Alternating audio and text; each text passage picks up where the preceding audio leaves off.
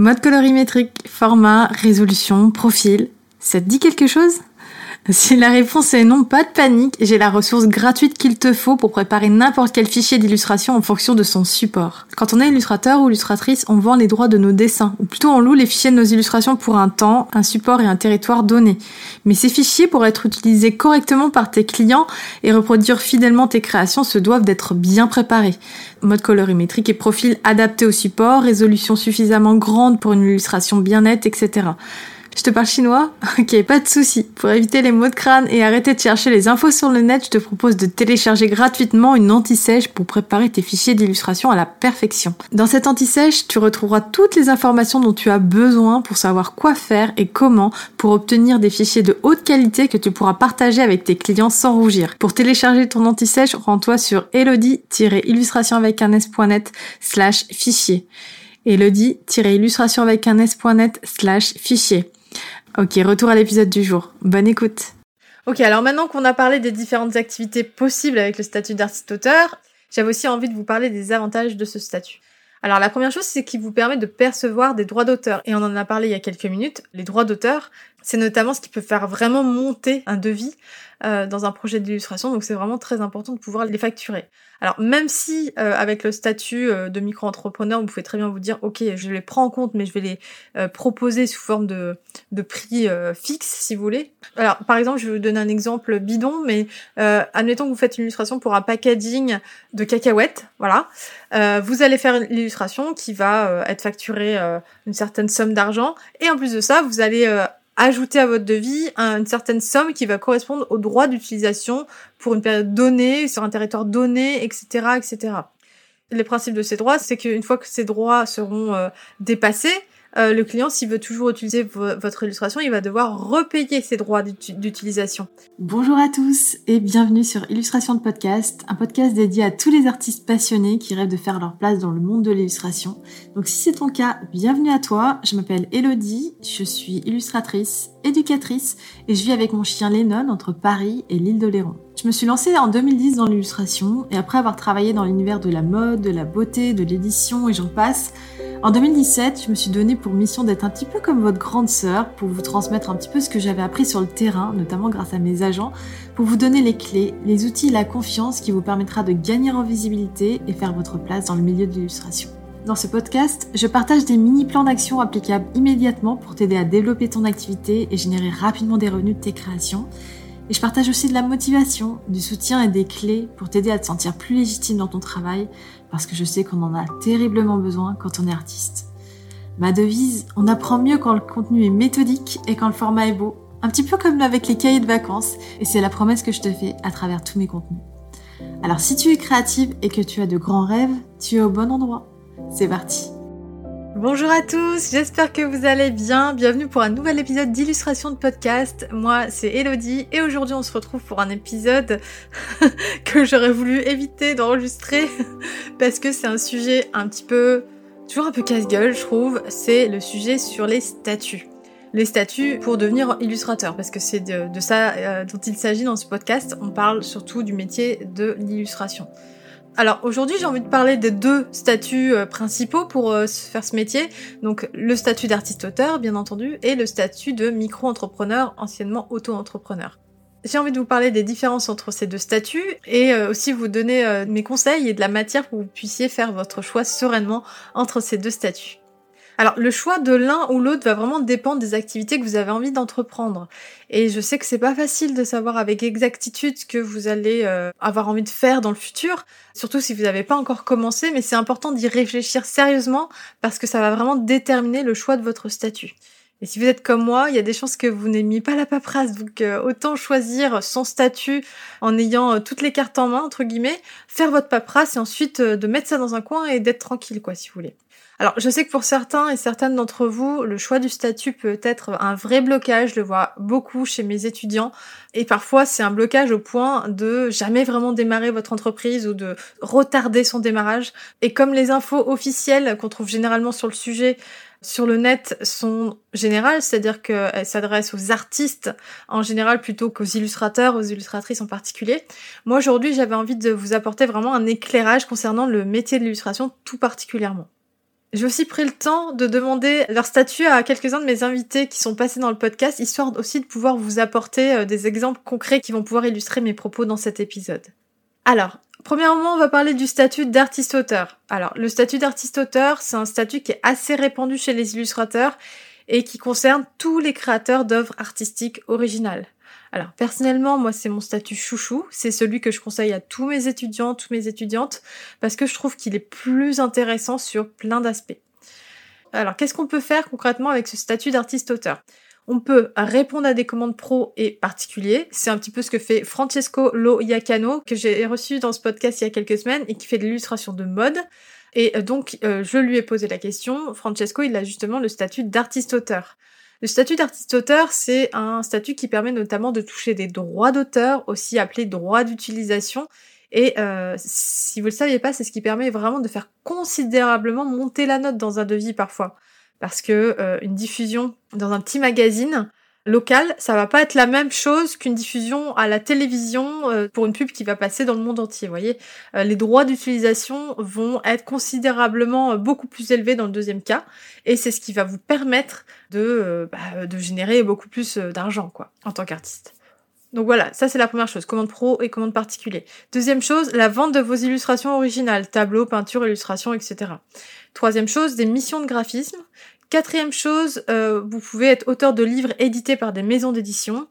Cinquième chose, vous allez pouvoir faire de l'auto-édition, c'est-à-dire vendre des exemplaires de vos illustrations à condition de prendre en charge vous-même les frais de reproduction et de diffusion, euh, par exemple pour des cartes postales, des affiches, ou de passer par une maison d'édition à compte d'auteur pour l'impression de votre livre par exemple. Alors, une petite précision sur ce que c'est que l'édition à compte d'auteur, parce que euh, en euh, préparant cet épisode, je, me suis rendu compte que je savais pas vraiment ce que ça voulait dire, donc euh, je me suis renseignée. Le principe d'éditer un livre à compte d'auteur, c'est qu'en fait l'auteur et la maison d'édition vont se partager les frais d'édition, et ensuite l'éditeur va se charger de la promotion, de la diffusion de votre livre dans les librairies.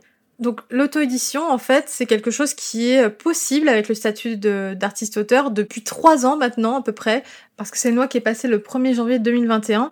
Et avant, c'était pas le cas. Avant, on n'avait pas le droit de vendre par exemple des cartes postales, des affiches, etc. On n'avait pas le droit de vendre des reproductions qui ont été faites avec des moyens mécaniques. Enfin bref, c'était pas possible avant. Et c'est pour ça que euh, aujourd'hui encore, on trouve des informations qui disent que c'est pas possible, mais c'est des informations qui, euh, qui datent d'avant cette loi.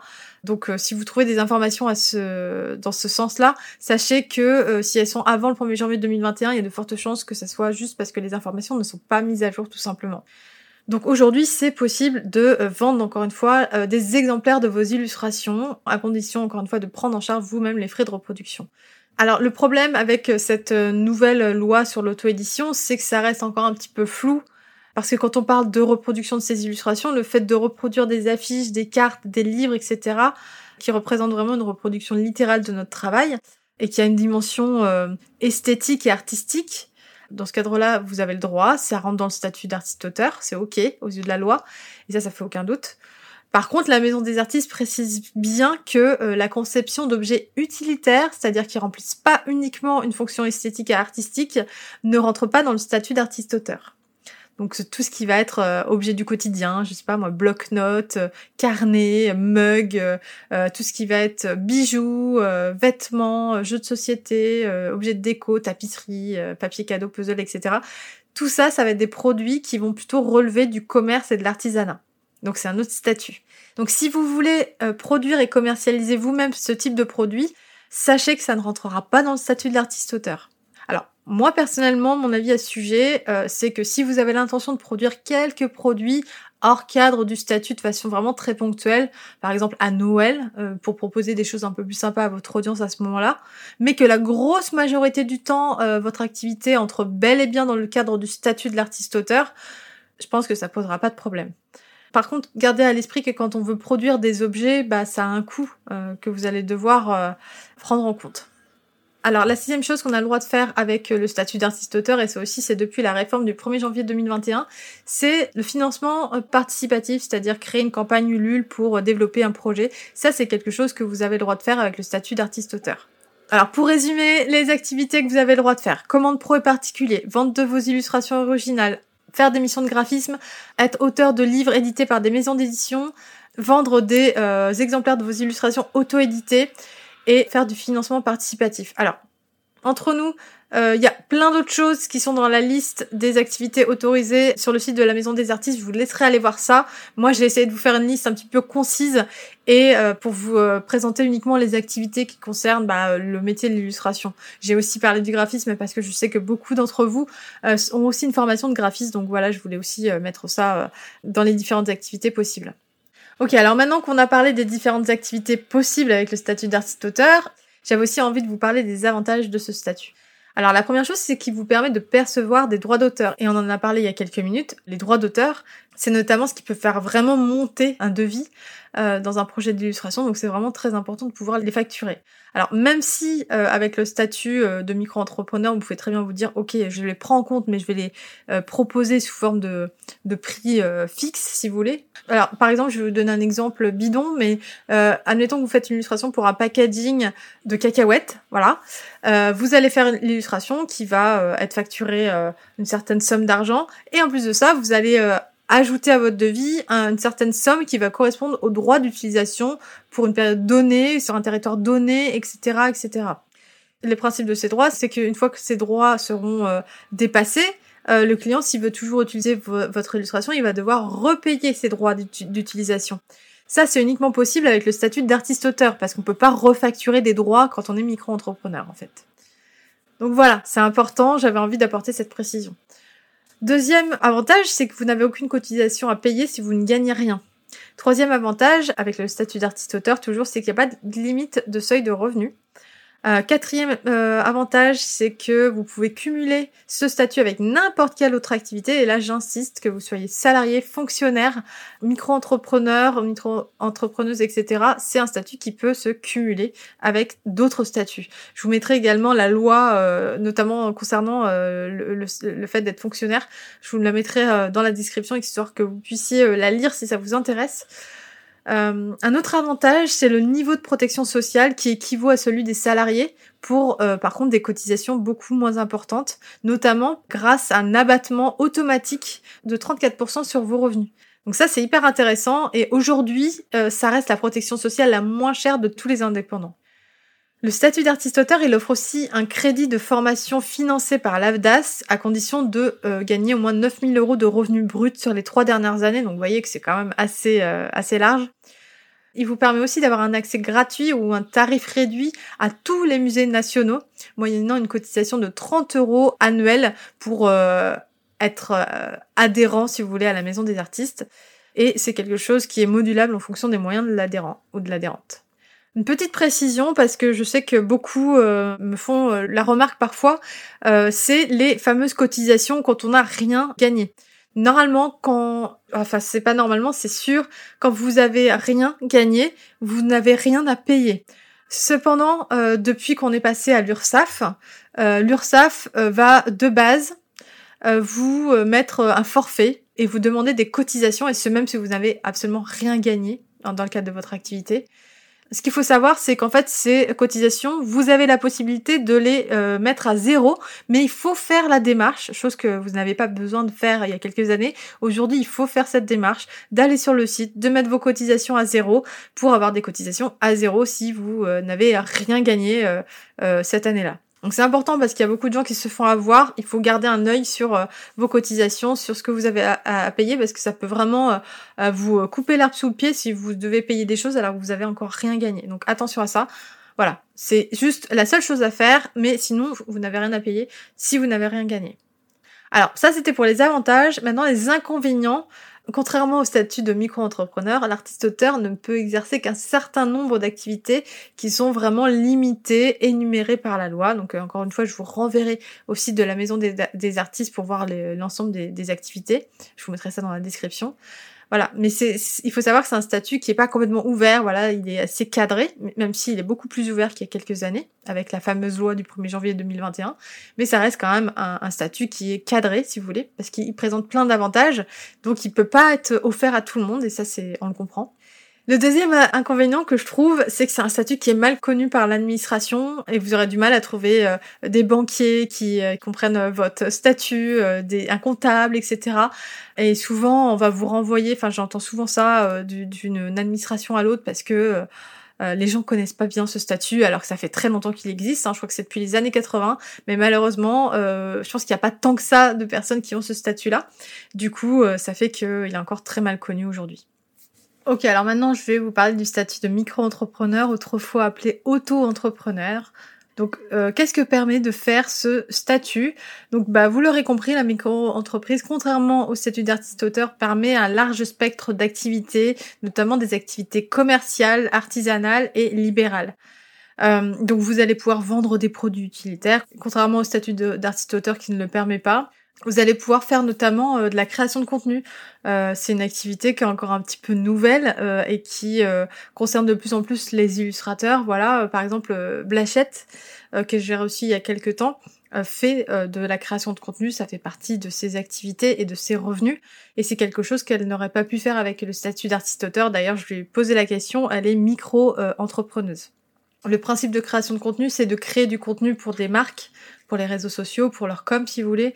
Ça peut être de l'illustration, mais ça peut être aussi autre chose. Ça peut juste être faire un post, faire une photo, etc., etc., de la, de la, du placement de produits, des choses comme ça. Donc euh, c'est pas forcément de l'illustration, c'est pas une commande d'illustration à proprement parler. Donc c'est pour ça que ça s'appelle de la création de contenu. Donc ça c'est quelque chose que vous pouvez faire et qui va rentrer dans ce statut de micro-entrepreneur. Avec ce statut, vous allez pouvoir aussi faire des formations et vendre des produits numériques, chose qui n'est pas possible avec le statut d'artiste-auteur qui est vraiment purement artistique. Donc maintenant j'allais parler des avantages de ce statut, donc c'est justement cette large gamme d'activités, donc euh, qui contrairement au statut d'artiste-auteur, le statut de micro-entrepreneur c'est quasiment euh, open, euh, vous pouvez quasiment tout faire en fait, vous avez quasiment pas de limite ou très peu, donc c'est quand même hyper intéressant. tout comme le statut d'artiste-auteur, quand votre chiffre d'affaires est égal à zéro, vous n'avez aucune cotisation sociale à payer. Maintenant, les inconvénients, c'est que vous n'avez pas le droit de facturer des droits d'auteur, on en a déjà parlé. Euh, et encore une fois, c'est important de pouvoir facturer des droits d'auteur euh, quand on est illustrateur, parce que euh, c'est vraiment ce qui va changer la, la, donne en termes de budget, en termes de rémunération pour vous. Donc c'est vraiment très important. Il faut savoir aussi qu'il y a un seuil de 77 700 euros de chiffre d'affaires pour les prestations de services et de 188 700 euros euh, pour les, des activités d'achat et de vente de produits. Donc c'est quand même assez large, mais il faut savoir que c'est quand même, voilà, il y a un plafond à respecter. Donc voilà un petit peu pour ces deux statuts. Euh, du coup, je vais faire plus court pour le statut de micro-entrepreneur parce que je vous ai un petit peu expliqué le statut d'artiste-auteur. Et là, en fait, euh, je, vous ai, je viens de vous expliquer ce qui était différent du statut d'artiste-auteur avec le statut de micro-entrepreneur. Euh, Maintenant, je vais vous parler un petit peu de, de moi, de mon parcours, euh, si ça peut vous intéresser. De 2010 à 2017, en 2010, je me suis mis à mon compte pour faire euh, essentiellement des illustrations de commandes pour les, euh, les pros et les particuliers. J'ai commencé comme ça, en faisant des flyers, en faisant des, des portraits euh, personnalisés, en faisant des, des, illustrations pour des magazines, ensuite de la pub, etc. etc. Et j'avais pendant tout ce temps le statut d'artiste-auteur, donc jusqu'à jusqu'en 2021, si je dis pas de bêtises. Euh, j'avais une boutique en ligne euh, et je vendais clairement des choses que j'avais pas le droit de vendre, mais euh, on va dire que ça passait parce que ça restait minime quoi. Euh, et puis je crois que je savais pas trop à l'époque que j'avais pas le droit, donc c'était très bien. J'étais bien bien insouciante. Depuis, du coup, je, mon activité a changé. Vous savez qu'aujourd'hui j'ai des formations en ligne, donc mon statut avait besoin d'être mis à jour par rapport à ça. Et donc j'ai décidé de passer en société EURL pour pouvoir être plus libre. Et dans le cadre de cette société, maintenant, je fais passer tous mes revenus liés à ma boutique en ligne et euh, mes formations. Une question qu'on me pose souvent, c'est est-ce qu'on peut cumuler les deux statuts? Est-ce que c'est une bonne idée? Alors moi, j'ai envie de vous dire que c'est jamais une bonne idée de cumuler la paperasse, mais oui, c'est possible. Vous pouvez cumuler les deux statuts euh, dans le cas où vous voulez vraiment profiter des avantages du statut d'artiste-auteur et en même temps faire d'autres choses comme de vendre des produits utilitaires ou faire des formations ou de la création de contenu comme on l'a vu. Mais par contre, si c'est pas dans vos plans immédiats de, de vendre des produits euh, utilitaires, de faire de la formation ou de la création de contenu, bah vraiment, je vous conseille fortement d'opter pour le statut d'artiste-auteur et de le garder euh, tant que vous pouvez, euh, parce qu'il est vraiment plus avantageux financièrement parlant grâce à l'abattement de 34% sur vos revenus notamment. Donc vraiment, euh, gardez-le le plus longtemps possible ce statut et profitez-en au maximum. D'ailleurs, en interrogeant plusieurs illustrateurs, plusieurs d'entre eux m'ont avoué d'être euh, en micro-entreprise parce que à l'époque où ils se sont lancés, ils étaient un petit peu dans l'urgence ils étaient un petit peu largués avec personne pour vraiment bien les conseiller et pas assez d'infos sur le statut d'artiste-auteur. Et dans ce cadre-là, euh, certaines personnes m'ont avoué avoir choisi ce statut euh, bah, par méconnaissance du statut d'artiste-auteur qui, euh, c'est vrai qu'il n'est pas, encore une fois, je vous le dis, il n'est pas hyper connu alors qu'il existe quand même depuis très longtemps. Et voilà, c'est tout sur ce sujet un petit peu complexe parce que c'est un sujet en fait dont on pourrait parler pendant des heures, mais moi j'avais envie de vous faire quelque chose d'assez résumé, d'assez compact et d'assez digeste aussi pour que vous puissiez prendre votre décision. Bien entendu, libre à vous de vous euh, renseigner vraiment sur le, statut qui vous euh, fait de l'œil pour euh, vraiment déterminer si c'est un statut qui vous convient. En tout cas, moi, je vous aurais donné mon point de vue en essayant de faire un, petit condensé de tout ce que j'ai pu lire sur le sujet.